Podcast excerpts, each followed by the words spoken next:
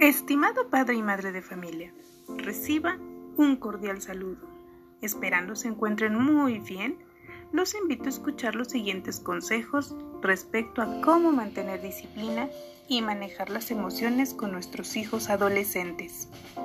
Primero de que nada, debemos de comprender que se encuentran en una etapa de numerosas transformaciones, no solo físicas, sino también emocionales y de conducta experimentan momentos de inseguridad, confusión e incertidumbre, que aunado a los procesos hormonales que viven, los llevan a una emotividad con cambios de ánimo que nos pueden parecer exagerados, o una tensión emocional explosiva, o también sentirse incomprendidos por los adultos que los rodean.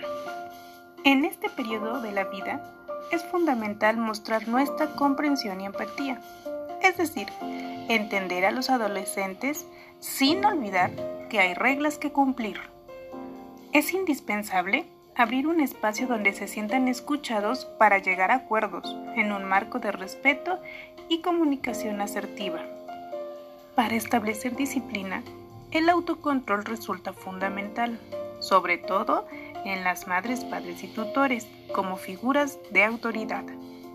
Evitemos usar calificativos que etiqueten la personalidad del adolescente, sobre todo si estos los ofenden o denigran, pues lastimará su autoestima e intentarán apegarse a esa etiqueta negativa. Es importante que establezcas acuerdos para que de una manera clara y precisa ellos conozcan sus responsabilidades y las cosas a las que se comprometen. Estoy segura que muchas veces hemos dicho, Ay, eres un holgazán, eres una floja, ¿por qué no has recogido tu ropa? Una alternativa sería, no has limpiado tu habitación. Acordamos que lo harías dos veces por semana. Recuerda, ni de buenas ni de malas. La disciplina es constante y congruente. Evita que el cumplimiento de las reglas y los acuerdos dependan de tu buen o mal humor. Establece tiempos para realizar la tarea, divertirse, ver la televisión, usar el celular o la computadora.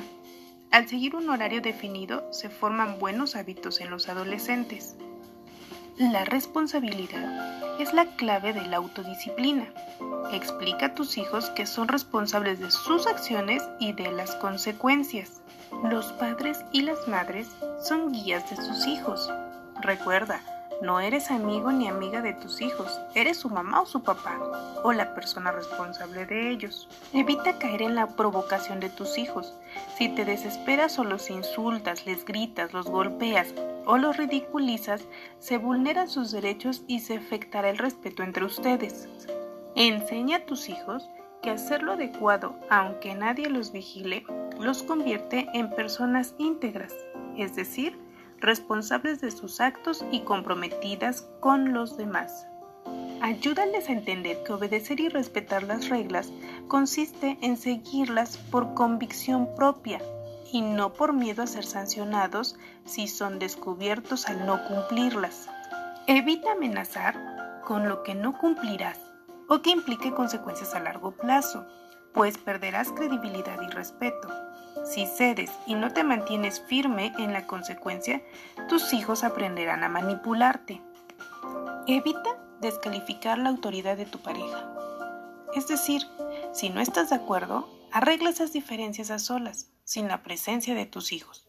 Si los jóvenes perciben desacuerdos entre sus padres y madres o las personas que los cuidan, podrán manipularlos con facilidad. Por último, Realiza acuerdos familiares por escrito. El acuerdo familiar permite que los hijos se sientan seguros al conocer de manera clara los límites en su familia.